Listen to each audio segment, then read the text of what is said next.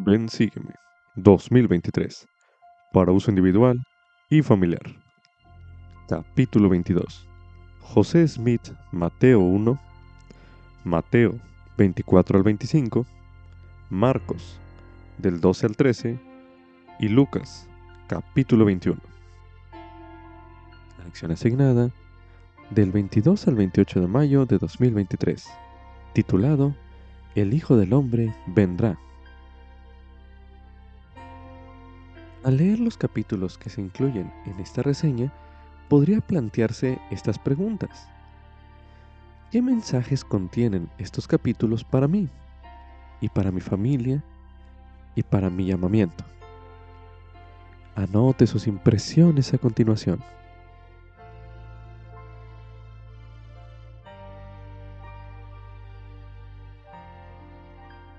Los discípulos de Jesús debe haberles parecido alarmante su profecía.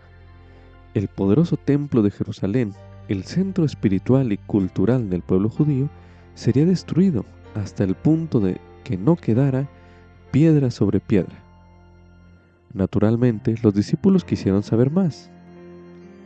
¿Cuándo serán estas cosas? preguntaron ellos. ¿Y cuál es la señal de tu venida? La respuesta del Salvador reveló que la gran destrucción que vendría sobre Jerusalén, una profecía que se cumplió en el año 70 después de Cristo, sería relativamente menor comparada con las señales de su venida en los últimos días. Cosas que parecen ser más firmes que el templo de Jerusalén resultarían ser pasajeras. El sol, la luna, las estrellas, las naciones y el mar Incluso serán conmovidos los poderes del cielo.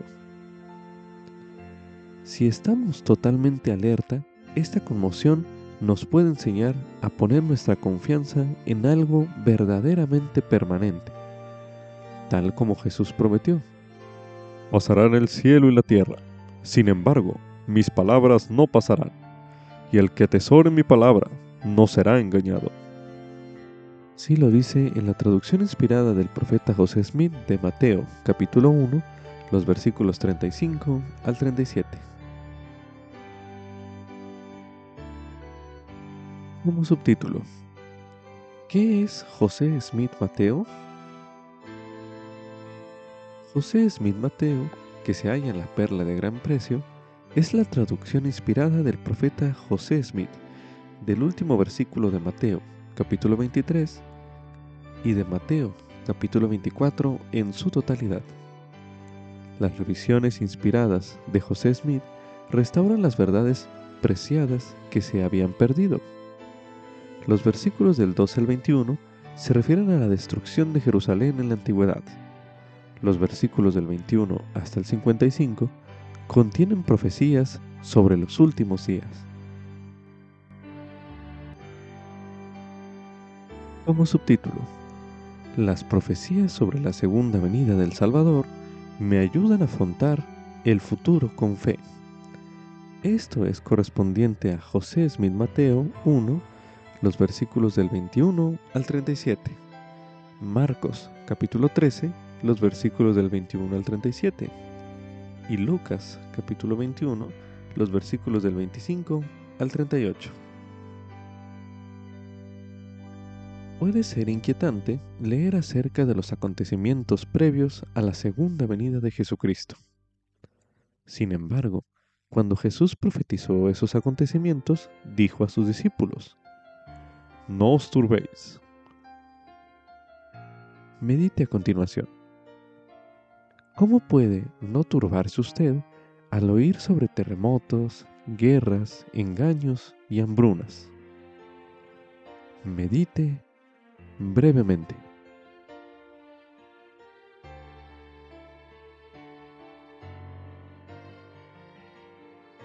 Se le invita a meditar en esa pregunta a leer los versículos señalados en este bloque de lectura y marcar o anotar todo consejo tranquilizador que encuentre en ellos.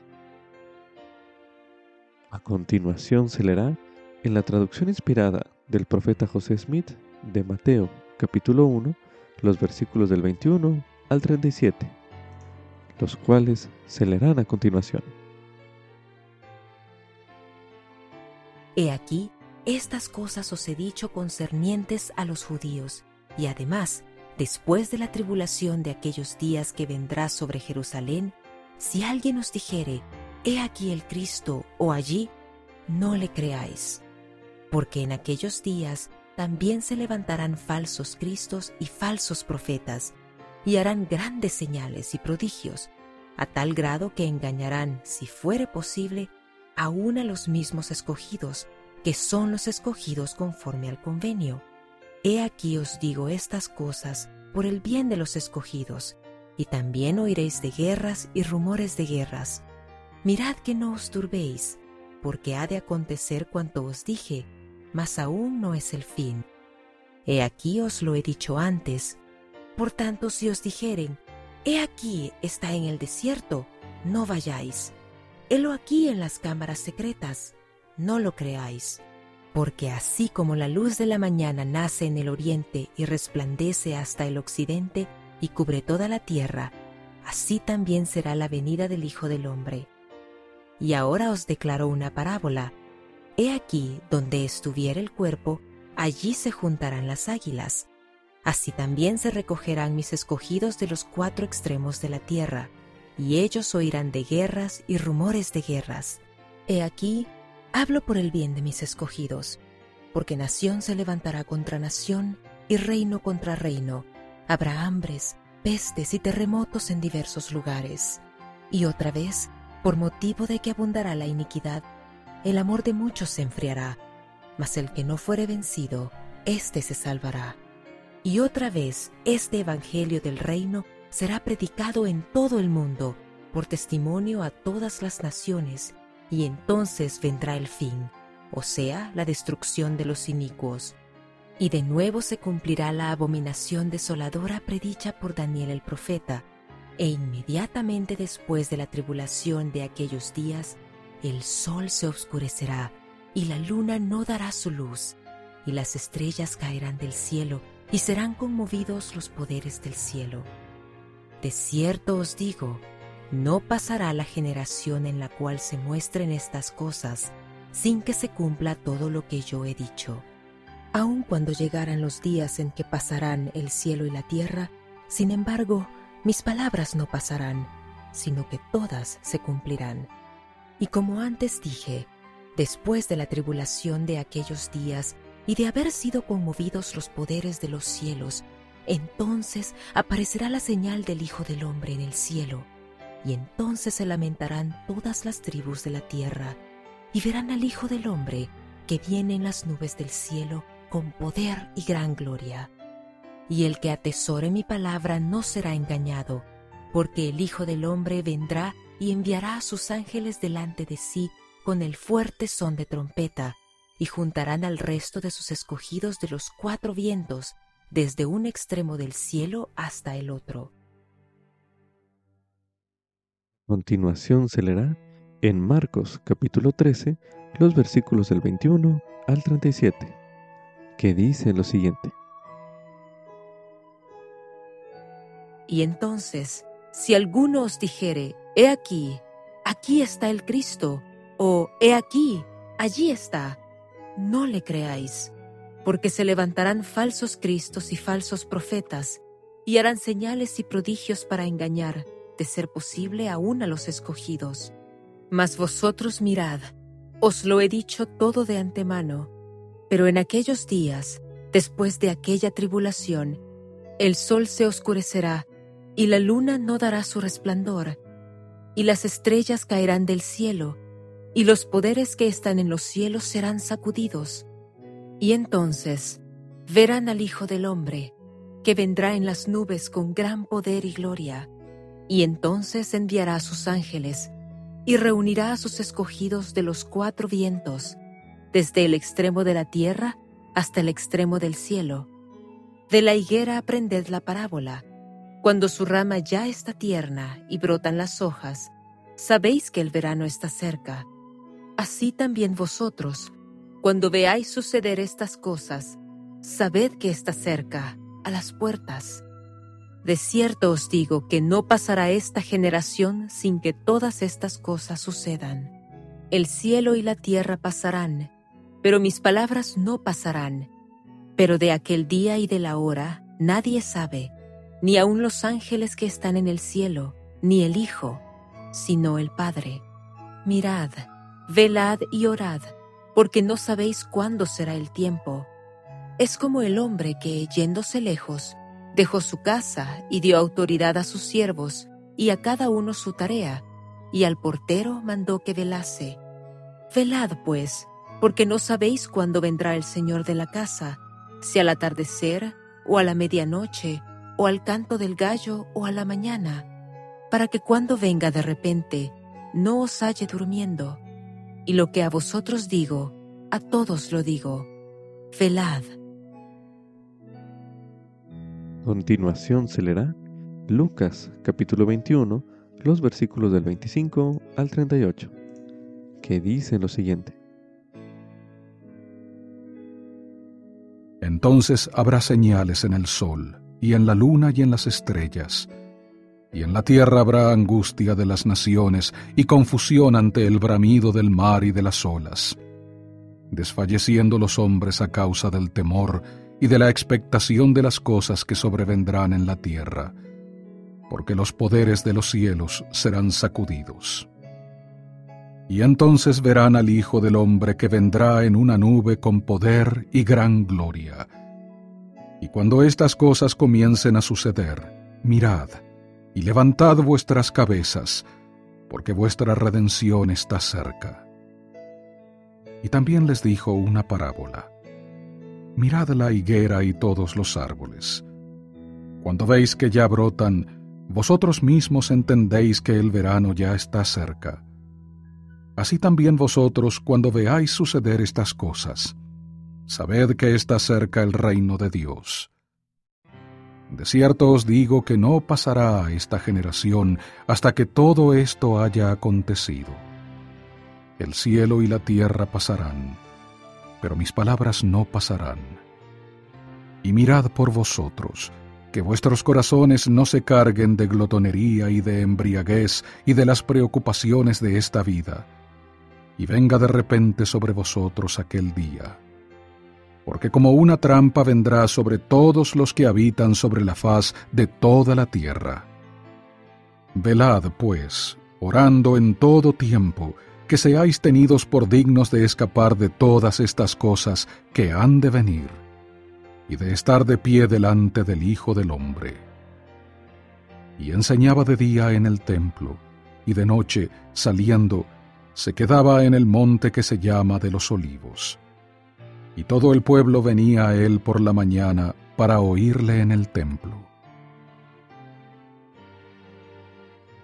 También se recomienda estudiar el tema Segunda venida de Jesucristo, uno de los temas del Evangelio, disponible en topics.churchofjesuschrist.org, el cual se leerá a continuación. Segunda venida de Jesucristo. Reseña. Mientras Jesucristo ascendía al cielo, al terminar su ministerio terrenal, dos ángeles declararon a sus apóstoles, este mismo Jesús que ha sido llevado de entre vosotros arriba al cielo, así vendrá, como le habéis visto, ir al cielo. De esto se lee en Hechos, capítulo 1, el versículo 11. Desde entonces los creyentes han aguardado con anhelo la segunda venida de Jesucristo. Cuando el Salvador regrese, vendrá con poder y gloria para reclamar la tierra como su reino. Su segunda venida marcará el inicio del milenio. La segunda venida será un momento de temor y llanto para los inicuos, mas será un día de paz para los justos. El Señor dijo, Para aquellos que son prudentes y han recibido la verdad y han tomado al Santo Espíritu por guía y no han sido engañados, de cierto os digo, que estos no serán talados ni echados al fuego, sino que aguantarán el día, y les será dada la tierra por herencia, y se multiplicarán, y se harán fuertes, y sus hijos crecerán sin pecado hasta salvarse, porque el Señor estará en medio de ellos, y su gloria estará sobre ellos, y él será su rey, y su legislador. De esto se lee en Doctrina y Convenios en la sección 45, los versículos del 57 al 59. El Señor no ha revelado la hora exacta en que vendrá de nuevo. La hora y el día ningún hombre sabe, ni los ángeles del cielo, ni lo sabrán hasta que Él venga. De esto se lee en Doctrina y Convenios en la sección 49, el versículo 7. Sin embargo, el Señor ha revelado a sus profetas los acontecimientos y las señales que precederán a la segunda venida. Algunos de los acontecimientos y las señales profetizados son los siguientes. La apostasía de la verdad del Evangelio. La restauración del Evangelio, incluyendo la restauración de la Iglesia de Jesucristo. La restauración de las llaves del sacerdocio la salida a luz del libro de Mormón, la predicación del Evangelio por todo el mundo, una época de iniquidad, guerra y conmoción, así como señales en los cielos y en la tierra.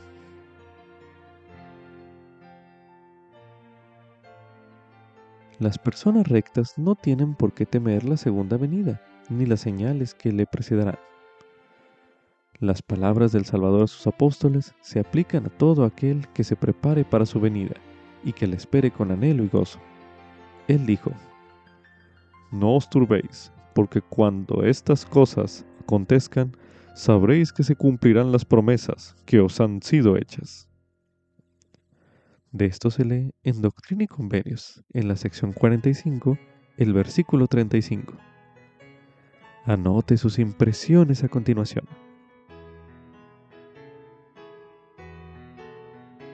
como subtítulo. Siempre debo estar preparado para la segunda venida del Salvador. Esto es correspondiente a la traducción inspirada del profeta José Smith de Mateo, capítulo 1, los versículos del 26 al 27, así como también del 38 al 55. Mateo, capítulo 25, los versículos del 1 al 13, y Lucas, capítulo 21, los versículos del 29 al 36.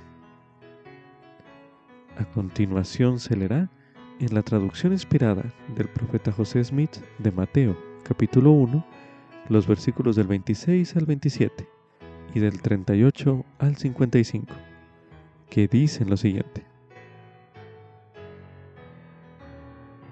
A continuación se leerá de la traducción inspirada del profeta José Smith de Mateo capítulo 1, los versículos del 26 al 27 y del 38 al 55, que dicen lo siguiente. Porque así como la luz de la mañana nace en el oriente y resplandece hasta el occidente y cubre toda la tierra, así también será la venida del Hijo del Hombre. Y ahora os declaro una parábola He aquí donde estuviera el cuerpo, allí se juntarán las águilas. Así también se recogerán mis escogidos de los cuatro extremos de la tierra. Ahora, aprended la parábola de la higuera. Cuando sus ramas todavía están tiernas y empieza a cubrirse de hojas, sabéis que el verano está cerca. Así igualmente mis escogidos, cuando vean todas estas cosas, sabrán que Él está cerca, sí, a las puertas. Pero de aquel día y hora nadie sabe, no, ni los ángeles de Dios en el cielo, sino mi Padre únicamente. Pero como fue en los días de Noé, así también será en la venida del Hijo del Hombre, porque con ellos será como fue en los días antes del diluvio, porque hasta el día en que Noé entró en el arca, estaban comiendo y bebiendo, casándose y dando en casamiento, y no supieron hasta que llegó el diluvio y se los llevó a todos. Así también será la venida del Hijo del Hombre. Entonces se cumplirá todo lo que está escrito, que en los últimos días estarán dos en el campo, y uno será tomado y el otro será dejado. Dos estarán moliendo en el molino, uno será tomado y el otro será dejado. Y lo que digo a uno, lo digo a todos los hombres. Velad pues, porque no sabéis la hora en que vuestro Señor viene. Mas sabed esto, que si el buen hombre de la casa hubiera sabido en cuál vigilia llegaría el ladrón, habría velado y no habría dejado minar su casa. Antes habría estado prevenido. Por tanto, estad preparados también vosotros, porque el Hijo del Hombre vendrá a la hora que no pensáis. ¿Quién es, pues, el siervo prudente y fiel a quien su Señor ha puesto por mayordomo sobre su casa para darles alimento a su debido tiempo? Bienaventurado es aquel siervo al cual, cuando su Señor venga, lo encuentre haciendo así, y de cierto os digo, lo hará mayordomo de todos sus bienes. Mas si aquel siervo inicuo dijera en su corazón, mi Señor demora su venida, y empezare a golpear a sus consiervos y a comer y beber con los borrachos, el Señor de ese siervo vendrá en el día en que éste no lo estará esperando y a la hora que no sabe y lo cortará por en medio, y le señalará su parte con los hipócritas. Allí será el llanto y el crujir de dientes. Y así viene el fin de los inicuos, según la profecía de Moisés que dice, serán desarraigados de entre el pueblo, mas el fin de la tierra no es aún, sino pronto. A continuación se leerá Mateo capítulo 25, los versículos del 1 al 13 que dice lo siguiente. Entonces el reino de los cielos será semejante a diez vírgenes que, tomando sus lámparas, salieron a recibir al novio. Y cinco de ellas eran prudentes y cinco insensatas. Las insensatas, tomando sus lámparas, no tomaron consigo aceite, mas las prudentes tomaron aceite en sus vasijas, juntamente con sus lámparas. Y tardándose el novio, cabecearon todas y se durmieron.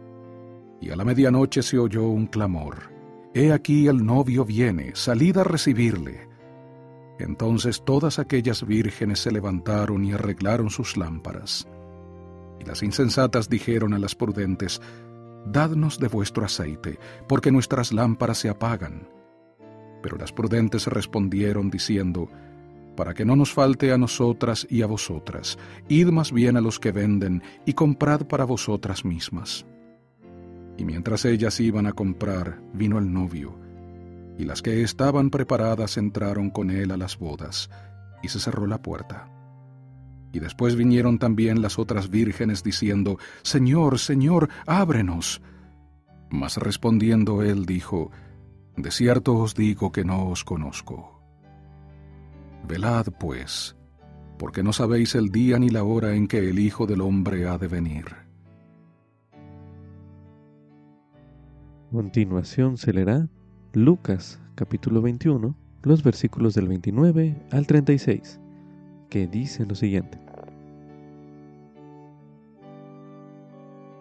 Y también les dijo una parábola. Mirad la higuera y todos los árboles. Cuando veis que ya brotan, vosotros mismos entendéis que el verano ya está cerca. Así también vosotros, cuando veáis suceder estas cosas, sabed que está cerca el reino de Dios. De cierto os digo que no pasará esta generación hasta que todo esto haya acontecido. El cielo y la tierra pasarán, pero mis palabras no pasarán. Y mirad por vosotros, que vuestros corazones no se carguen de glotonería y de embriaguez y de las preocupaciones de esta vida, y venga de repente sobre vosotros aquel día. Porque como una trampa vendrá sobre todos los que habitan sobre la faz de toda la tierra. Velad, pues, orando en todo tiempo, que seáis tenidos por dignos de escapar de todas estas cosas que han de venir y de estar de pie delante del Hijo del Hombre. Dios no ha revelado el día ni la hora en que el Hijo del Hombre ha de venir, mas Él no quiere que ese día venga sobre nosotros de repente, por lo que nos ha dado consejos sobre cómo prepararnos. Al leer esos versículos, encuentre las parábolas y otras comparaciones que empleó el Salvador para enseñarnos a estar siempre preparados para su segunda venida. Y medite a continuación. ¿Qué aprende usted acerca de estas parábolas? Medite brevemente.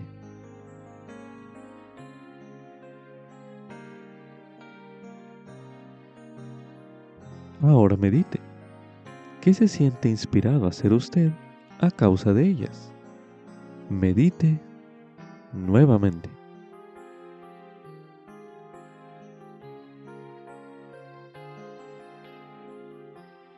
También podría considerar usted la forma en que el Salvador quiere que usted contribuya a preparar el mundo para su segunda venida. Medite a continuación. ¿Qué cree usted que signifique estar preparado para recibir al Salvador cuando venga? Medite nuevamente.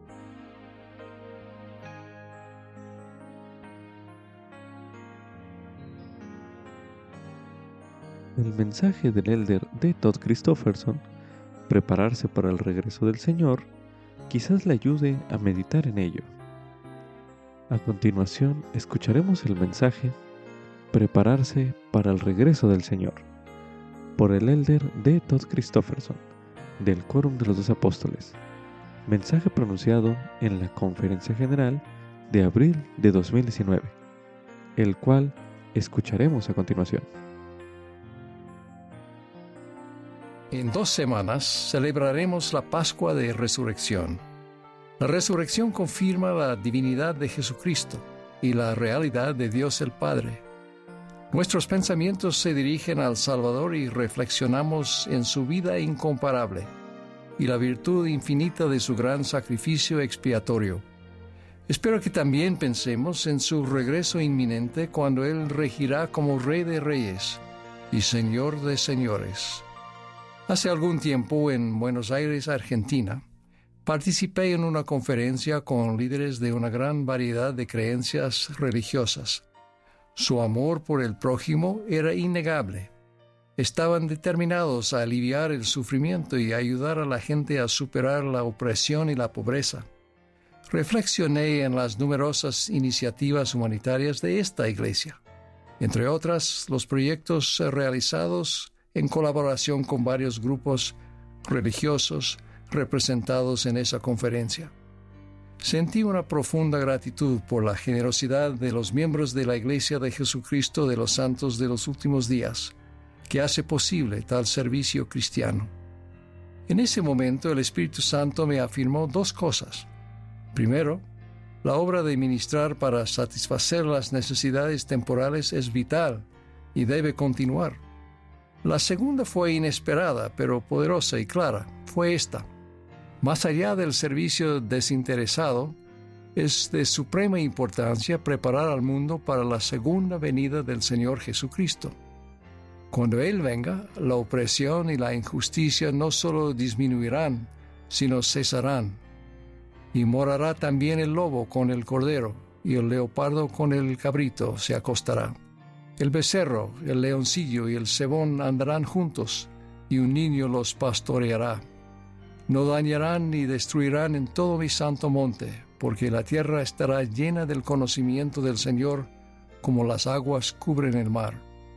La pobreza y el sufrimiento no solo disminuirán, sino que desaparecerán.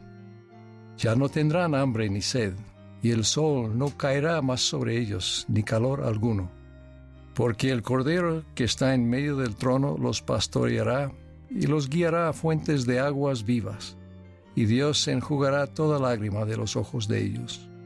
Incluso el dolor y la angustia de la muerte serán erradicados. En ese día el niño no morirá sino hasta que sea viejo, y su vida será como la edad de un árbol. Y cuando muera, no dormirá, es decir, en la tierra, mas será transformado en un abrir y cerrar de ojos, y será arrebatado y su reposo será glorioso. De modo que, sí, Hagamos todo lo posible por aliviar el sufrimiento y la tristeza ahora. Y Dediquémonos más diligentemente a los preparativos necesarios para el día en que el dolor y la maldad terminen por completo, cuando Cristo reinará personalmente sobre la tierra, y la tierra será renovada y recibirá su gloria paradisíaca. Será un día de redención y de juicio. El obispo anglicano de Durham, el doctor N.T. Wright, ha descrito acertadamente el significado de la expiación la resurrección y el juicio de Cristo en cuanto a superar la injusticia y corregir todas las cosas. Él dijo, Dios ha fijado un día en el que hará que el mundo sea juzgado justamente por un hombre que Él ha designado, y de ello ha dado la certeza a todos al levantar a ese hombre de entre los muertos. Los hechos sobre Jesús de Nazaret y especialmente sobre su resurrección de entre los muertos son la base de la certeza de que el mundo no es una casualidad, no es en definitiva un caos, de que cuando hacemos justicia en el presente no estamos desperdiciando nuestro tiempo y esfuerzo, tratando de afianzar un edificio que finalmente se derrumbará, o de arreglar un auto que en realidad dejará de funcionar. Cuando Dios levantó a Jesús de entre los muertos, ese fue el evento microcósmico en el que, en resumidas cuentas, el máximo acto macrocósmico de juicio estaba contenido, la semilla de la esperanza máxima. Dios declaró de la manera más poderosa que se puede imaginar que Jesús de Nazaret realmente era el Mesías. En la ironía más grande de la historia, Jesús mismo se sometió a un juicio cruel e injusto llegando al lugar que simbolizaba y reunía todas las innumerables crueldades e injusticias de la historia, para soportar ese caos, esa oscuridad, esa crueldad, esa injusticia en él mismo y para extinguir su poder.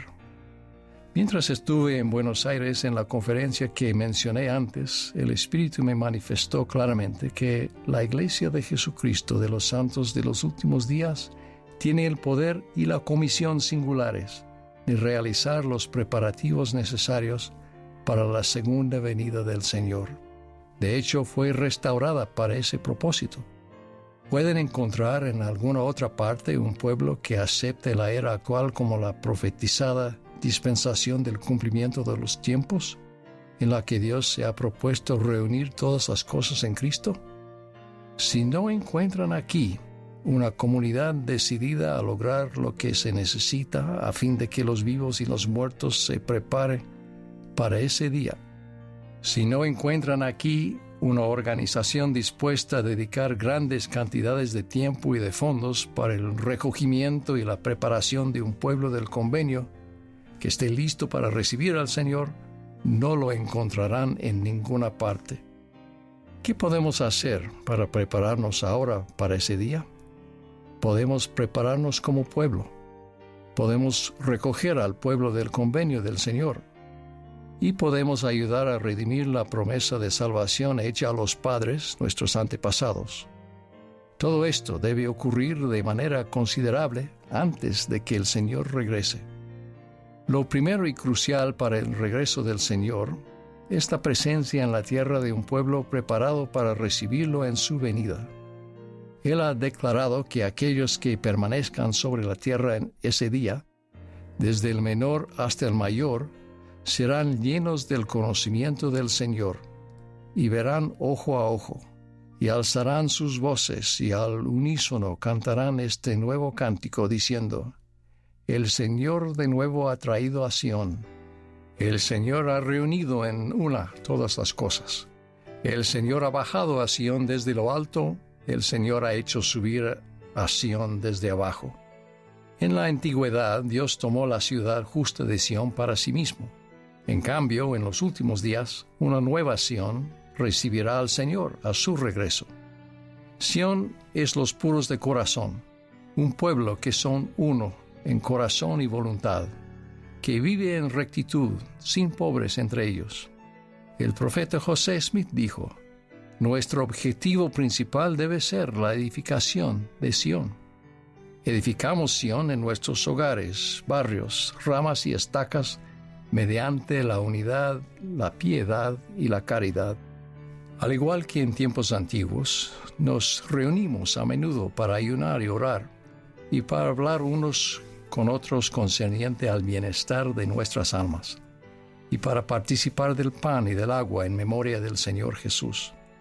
Tal como explicó el presidente Russell M. Nelson en la conferencia general de octubre pasado, el objetivo de siempre de la Iglesia es ayudar a todos los miembros a que aumenten su fe en nuestro Señor Jesucristo y en su expiación, ayudarles a hacer y guardar sus convenios con Dios y a fortalecer y sellar a sus familias. Por ello, Él hace hincapié en la importancia de los convenios del templo, santificar el día de reposo y deleitarnos a diario en el Evangelio, centrado en el hogar, y apoyado por cursos de estudio integrados en la Iglesia.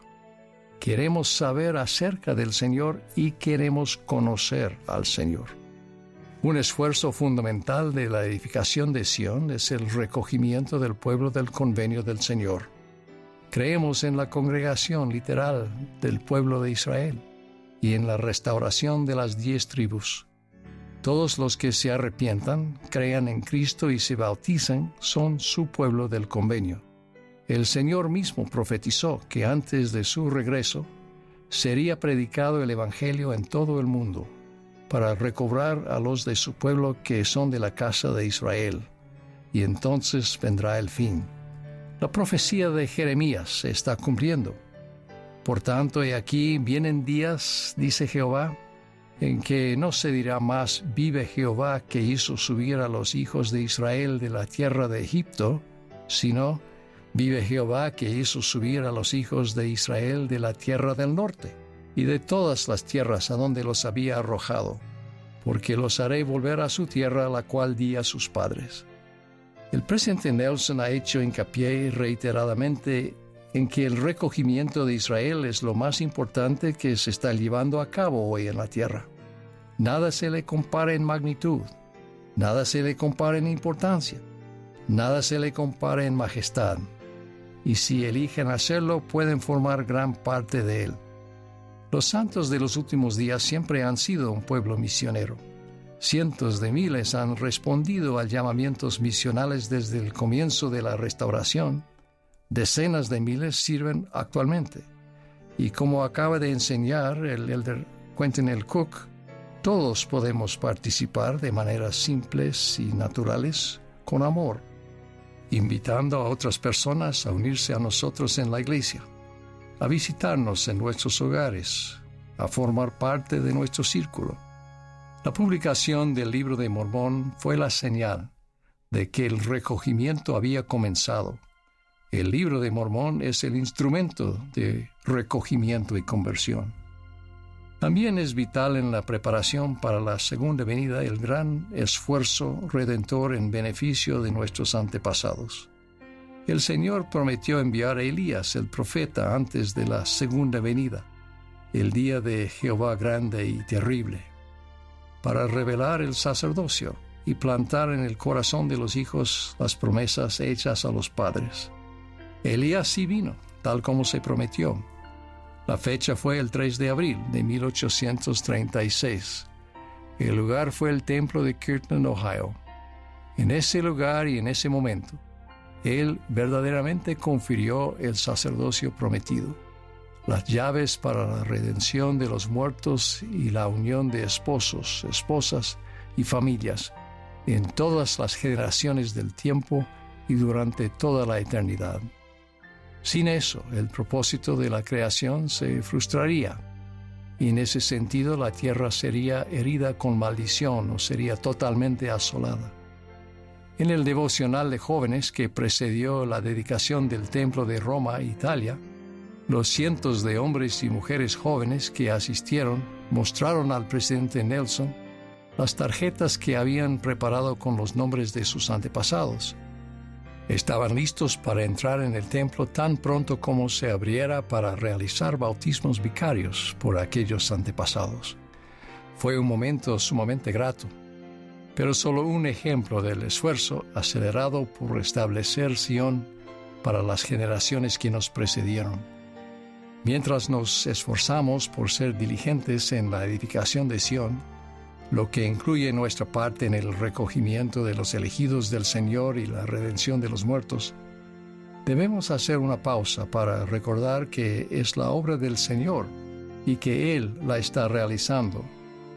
Él es el Señor de la viña, nosotros somos sus siervos. Él nos pide que trabajemos en la viña con nuestra fuerza esta última vez, y Él trabaja con nosotros. Probablemente sería más exacto decir que Él nos permite trabajar con Él. Como dijo Pablo, yo planté, Apolos regó, pero Dios ha dado el crecimiento. Es Él quien está apresurando su obra en su tiempo. Por medio de nuestros esfuerzos ciertamente imperfectos, nuestros pequeños medios, el Señor lleva a cabo grandes cosas. Esta grande y última dispensación está creciendo constantemente hacia su punto culminante. Cuando Sión en la tierra se unirá con la Sión de lo alto al tiempo del glorioso regreso del Salvador. De modo que en esta Pascua de Resurrección celebremos verdaderamente la resurrección de Jesucristo y todo lo que ésta presagia. El regreso del Salvador cumplirá todo lo que su resurrección ha prometido a la humanidad. Es la garantía definitiva de que todo se arreglará.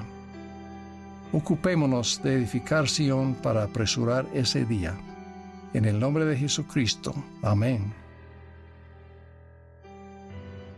También se recomienda estudiar el mensaje, acoger el futuro con fe por el presidente Russell M. Nelson, presidente de la Iglesia de Jesucristo de los Santos de los Últimos Días. Mensaje pronunciado en la Conferencia General de octubre de 2020, el cual escucharemos a continuación.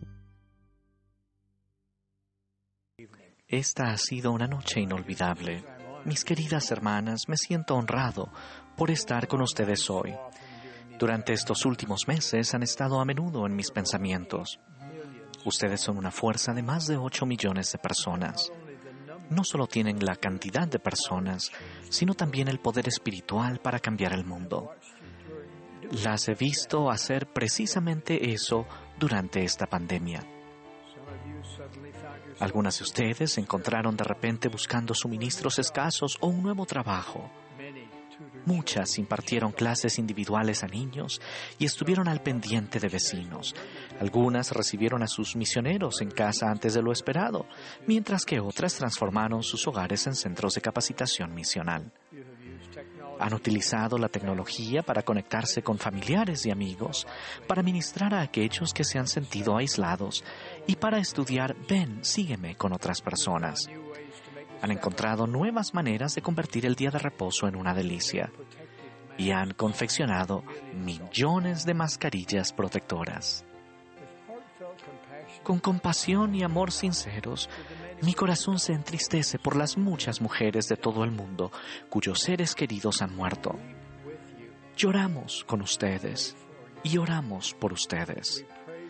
Elogiamos a todos los que trabajan incansablemente para proteger la salud de los demás y oramos por ellos. Ustedes, las jóvenes, han sido también extraordinarias. Aunque las redes sociales se han inundado de contención, muchas de ustedes han encontrado formas de animar a los demás y compartir la luz de nuestro Salvador. Hermanas, todas han sido verdaderas heroínas. Me maravilla su fortaleza y fe. Han demostrado que en circunstancias difíciles siguen adelante con valor. Las amo. Y les aseguro que el Señor las ama y ve la gran obra que están realizando. Gracias. Una vez más han demostrado que son literalmente la esperanza de Israel. Ustedes personifican las esperanzas que el presidente Gordon B. Hinckley albergaba en cuanto a ustedes cuando presentó La familia, una proclamación para el mundo hace 25 años en la reunión general de la Sociedad de Socorro de septiembre de 1995. Es significativo que decidiera presentar esa importante proclamación a las hermanas de la Iglesia. Al hacerlo, el presidente Hinckley enfatizó la influencia irreemplazable de las mujeres en el plan del Señor. Ahora bien, me encantaría saber qué han aprendido este año. ¿Se han acercado más al Señor? ¿O se sienten más alejadas de Él?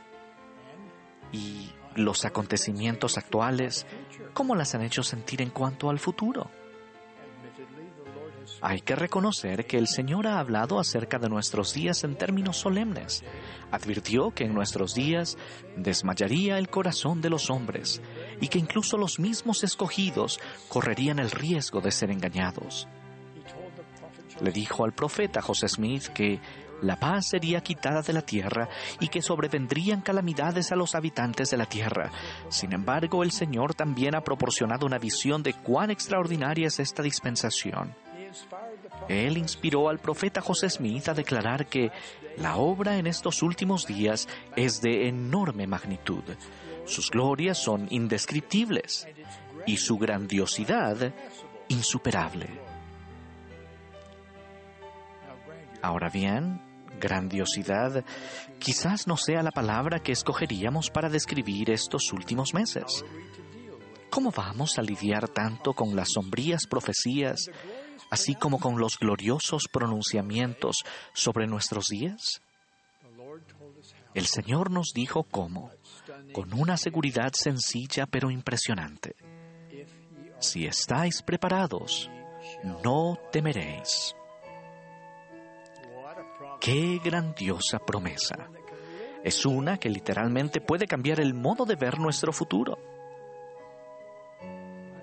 Hace poco escuché a una mujer con un testimonio profundo admitir que la pandemia, combinada con un terremoto en el valle del lago Salado, la habían ayudado a darse cuenta de que no estaba tan preparada como pensaba. Cuando le pregunté si se refería al almacenamiento de alimentos o a su testimonio, sonrió y dijo, sí,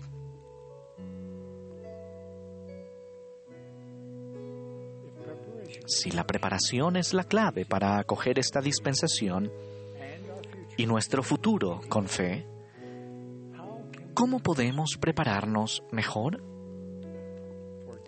Durante décadas los profetas del Señor nos han instado a almacenar alimentos, agua y ahorros financieros para épocas de escasez. La pandemia actual ha reforzado la sabiduría de ese consejo las insto a tomar medidas para estar preparadas en lo temporal, pero me preocupa aún más su preparación espiritual y emocional. Podemos aprender mucho del capitán Moroni al respecto.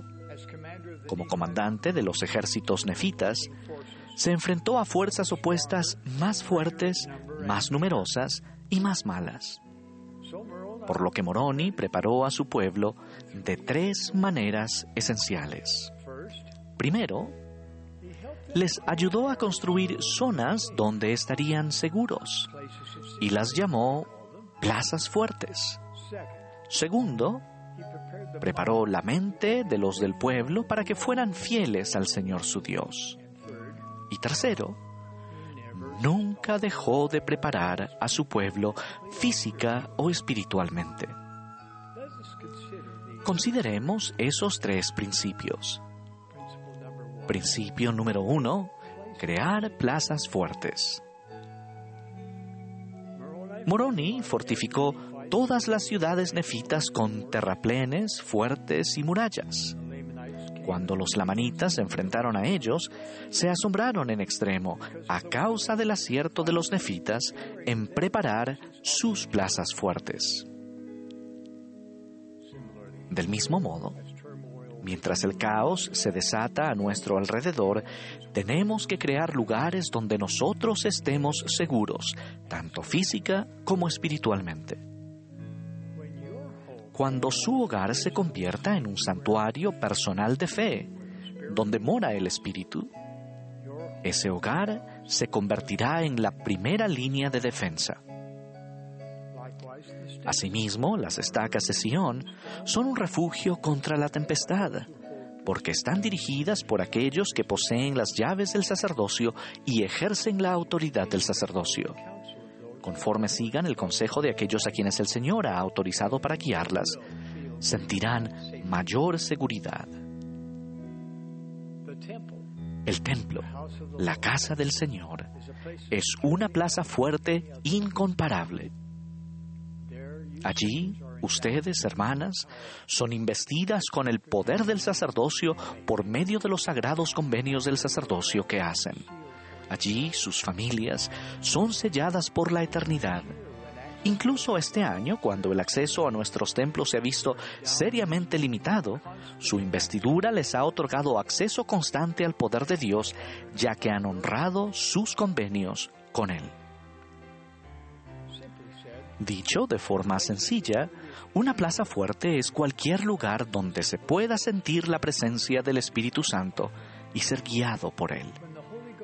Cuando el Espíritu Santo está con ustedes, pueden enseñar la verdad aunque vaya en contra de las opiniones predominantes y pueden meditar en cuanto a preguntas sinceras sobre el Evangelio en un entorno de revelación. Las invito, mis queridas hermanas, a crear un hogar que sea una plaza fuerte y renuevo mi invitación para que aumenten su comprensión del poder del sacerdocio y de los convenios y bendiciones del templo. El disponer de plazas fuertes a las que puedan retirarse las ayudará a acoger el futuro con fe. Principio número 2. Preparen la mente para ser fieles a Dios.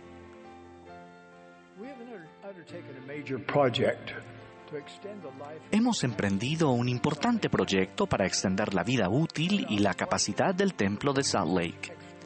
Algunas personas cuestionaron la necesidad de adoptar esas medidas extraordinarias.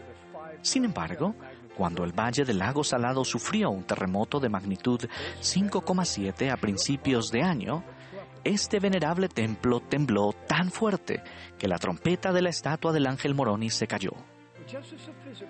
Así como los cimientos físicos del templo de Salt Lake deben ser lo suficientemente fuertes como para soportar desastres naturales, Nuestros cimientos espirituales tienen que ser sólidos. Entonces, cuando los terremotos metafóricos sacuden nuestra vida, podremos permanecer firmes e inmutables a causa de nuestra fe. El Señor nos enseñó la forma de aumentar la fe al buscar conocimiento, tanto por el estudio como por la fe. Fortalecemos nuestra fe en Jesucristo al esforzarnos por cumplir sus mandamientos y recordarle siempre. Además, nuestra fe aumenta cada vez que ejercemos la fe en Él. Eso es lo que significa obtener conocimiento por la fe. Por ejemplo, cada vez que tengamos fe para ser obedientes a las leyes de Dios, aunque las opiniones populares nos menosprecian, o cada vez que nos resistamos a los entretenimientos o a las ideologías que celebran que se quebranten los convenios, estamos ejerciendo nuestra fe, lo que a su vez aumenta la fe. Además, pocas cosas edifican más la fe que el estudio regular y sincero del libro de Mormón. Ningún otro libro testifica de Jesucristo con tanto poder y claridad. Sus profetas, inspirados por el Señor, vieron nuestra época y seleccionaron la doctrina y las verdades que más nos ayudarían. El libro de Mormón es nuestro manual de supervivencia en los últimos días. Por supuesto, nuestra máxima seguridad se produce cuando nos unimos al Padre Celestial y a Jesucristo. La vida sin Dios es una vida llena de temor. La vida con Dios es una vida llena de paz. Esto se debe a que los fieles reciben bendiciones espirituales. El recibir revelación personal es una de las más grandes de esas bendiciones. El Señor ha prometido que si podemos, podremos recibir revelación tras revelación.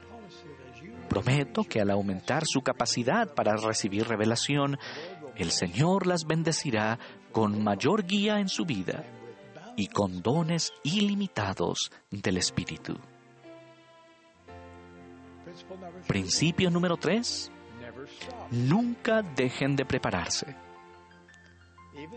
Incluso cuando las cosas iban bien, el capitán Moroni continuó preparando a su pueblo, nunca dejó de hacerlo, nunca se dormía en sus laureles. El adversario nunca deja de atacar, así que nunca podemos dejar de prepararnos. Cuanto más autosuficientes seamos, temporal, emocional y espiritualmente, más preparados estaremos para frustrar los incesantes ataques de Satanás. Queridas hermanas, ustedes son expertas en crear plazas fuertes para ustedes y sus seres queridos. Además, tienen un don divino que les permite edificar la fe en los demás de maneras convincentes. Y ustedes nunca se detienen lo han demostrado una vez más este año. Por favor, sigan adelante. Su vigilancia para salvaguardar sus hogares e inculcar la fe en el corazón de sus seres queridos cosechará recompensas para las generaciones venideras. Mis queridas hermanas, tenemos tanto que esperar el Señor las puso aquí ahora porque sabía que tenían la capacidad de manejar las complejidades de la última parte de estos últimos días. Sabía que entenderían la grandeza de su obra y que estarían deseosas de ayudar a llevarla a cabo. No digo que los días venideros serán fáciles, pero les prometo que el futuro será glorioso para los que están preparados y siguen preparándose para ser instrumentos en las manos del Señor. Mis queridas hermanas, no simplemente soportemos esta época actual con resignación. Acojamos el futuro con fe. Los tiempos turbulentos son oportunidades para que prosperemos en lo espiritual y en ellos nuestra influencia puede ser mucho más penetrante que en tiempos más tranquilos. Les prometo que a medida que construyamos plazas fuertes, preparemos la mente para ser fieles a Dios y nunca dejemos de prepararnos. Dios nos bendecirá, Él nos librará, sí, de tal modo que hablará paz a nuestras almas y nos concederá una gran fe y hará que en Él podamos poner la esperanza de nuestra liberación. Si se preparan para acoger el futuro con fe, estas promesas se cumplirán para ustedes. Testifico de ello y expreso mi amor por ustedes y mi confianza en ustedes. En el sagrado nombre de Jesucristo. Amén. Como subtítulo, el Padre Celestial espera que utilice sus dones sabiamente. Esto es correspondiente a Mateo, capítulo 25, los versículos del 14 al 30, los cuales se leerán a continuación. Porque el reino de los cielos es como un hombre que, partiendo lejos, llamó a sus siervos y les encomendó sus bienes y a uno dio cinco talentos, y al otro dos, y al otro uno, a cada uno conforme a su capacidad, y luego se fue lejos. Y el que había recibido cinco talentos fue y negoció con ellos, y ganó otros cinco talentos. Asimismo el que había recibido dos, ganó también otros dos. Pero el que había recibido uno fue y cavó en la tierra, y escondió el dinero de su señor. Y después de mucho tiempo, volvió el señor de aquellos siervos e hizo cuentas con ellos. Y llegando el que había recibido cinco talentos, trajo otros cinco talentos, diciendo, Señor, cinco talentos me encomendaste, he aquí, he ganado otros cinco talentos sobre ellos. Y su señor le dijo, Bien, buen siervo y fiel, sobre poco has sido fiel, sobre mucho te pondré entra en el gozo de tu Señor. Y llegando también el que había recibido dos talentos, dijo, Señor, dos talentos me encomendaste, he aquí, he ganado otros dos talentos sobre ellos. Su señor le dijo, Bien, buen siervo y fiel, sobre poco has sido fiel, sobre mucho te pondré. Entra en el gozo de tu señor. Y llegando también el que había recibido un talento, dijo, Señor, te conocía que eres hombre duro, que ciegas donde no sembraste y recoges donde no esparciste. Y tuve miedo, y fui y escondí tu talento en la tierra. Aquí tienes lo que es tuyo. Y respondiendo su señor le dijo, Siervo malo y negligente, sabías que ciego donde no sembré y que recojo donde no esparcí. Por tanto, debías haber dado mi dinero a los banqueros, y al venir yo, hubiera recibido lo que es mío con intereses. Quitadle pues el talento y dadlo al que tiene diez talentos, porque al que tiene le será dado y tendrá más, y al que no tiene, aún lo que tiene le será quitado. Y al siervo inútil echadle en las tinieblas de afuera, allí será el llanto y el crujir de dientes. En la parábola del Salvador, un talento hacía referencia al dinero, pero la parábola de los talentos nos invita a reflexionar sobre cómo utilizamos algunas de nuestras bendiciones y no solamente el dinero. Después de leer o escuchar la parábola, podría hacer usted una lista de algunas de las bendiciones y responsabilidades que el Padre Celestial le ha confiado. Coloque pausa a este recurso de audio y haga este ejercicio ahora mismo.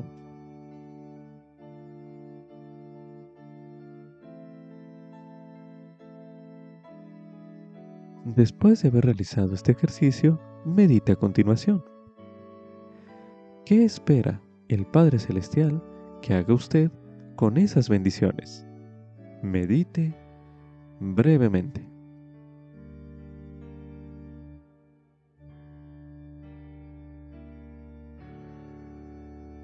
Ahora medite. ¿Cómo podría utilizar usted esos dones más sabiamente? Medite una última vez en este bloque de lectura.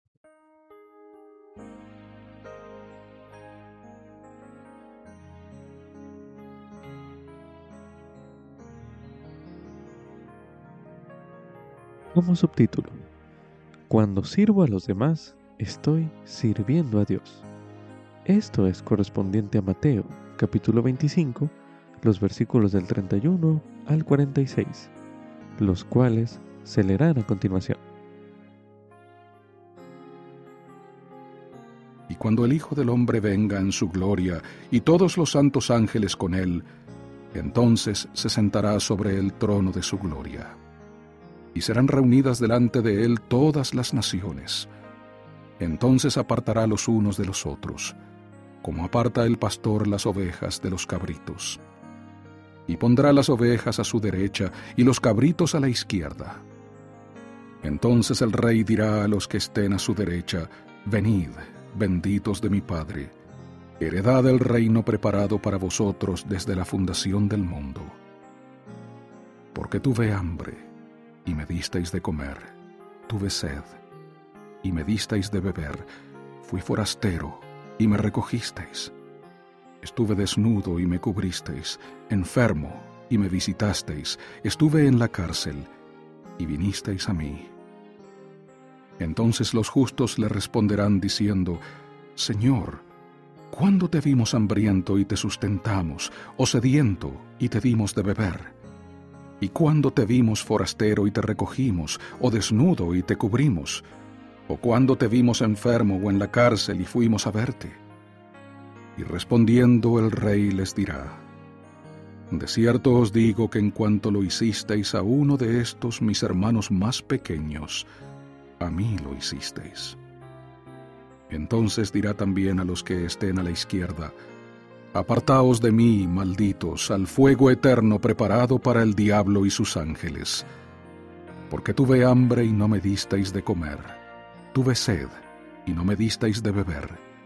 Fui forastero y no me recogisteis. Estuve desnudo y no me cubristeis, enfermo y en la cárcel y no me visitasteis. Entonces también ellos le responderán diciendo, Señor, ¿cuándo te vimos hambriento o sediento o forastero o desnudo o enfermo o en la cárcel y no te servimos? Entonces les responderá diciendo, De cierto os digo que en cuanto no lo hicisteis a uno de estos más pequeños, tampoco a mí lo hicisteis. E irán estos al tormento eterno, y los justos a la vida eterna. Si se pregunta de qué modo el Señor buscará su vida, lea la parábola de las ovejas y los cabritos y medite a continuación. ¿Por qué cree usted que cuidar de los necesitados le ayudará a prepararse para heredar el reino de Dios? Medite brevemente.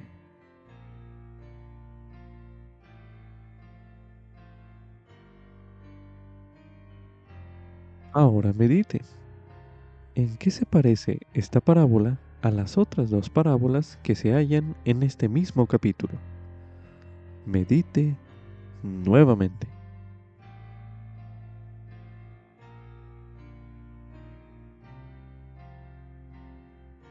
Ahora medite. ¿Qué mensajes tienen en común las tres parábolas? Medite una última vez en este bloque de lectura.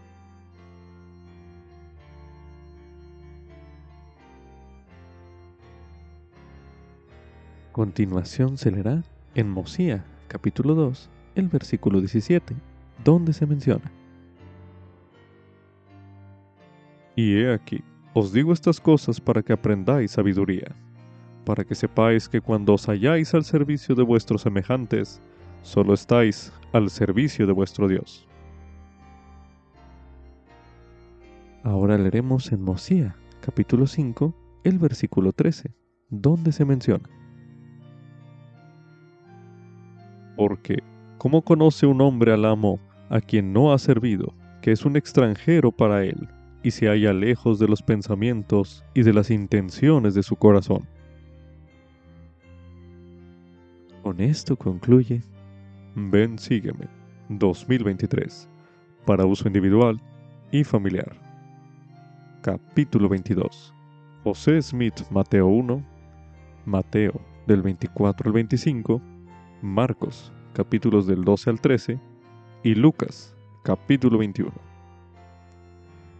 Lección asignada del 22 al 28 de mayo de 2023, titulado El Hijo del Hombre vendrá